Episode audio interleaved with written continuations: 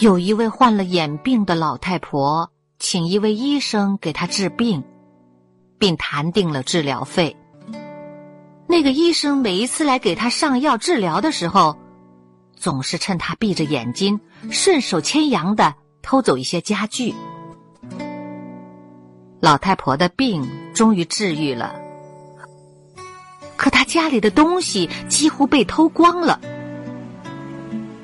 医生便向老太婆要商定好的治疗费，老太婆不肯付钱，便被带到法官那里。他说他许诺过要付给医生治疗费的，条件是把他的眼睛治好。可是经过医治以后，他的眼睛却比以前更糟了。他说：“以前呐。”我还能看见家里的所有物品，现在呢，却都看不见了。